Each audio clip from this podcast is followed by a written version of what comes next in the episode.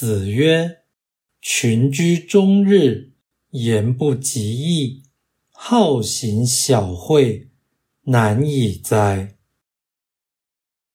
孔子说：“整天与人混在一起，说些意义不大的闲话，喜欢炫耀自己一点小聪明，这种人真是没有指望。”道义阐释：义是正理，言不及义是讲话不涉及大义。亦即说闲话，慧是聪智，好行小慧是喜欢表现聪慧过人，这必是无知。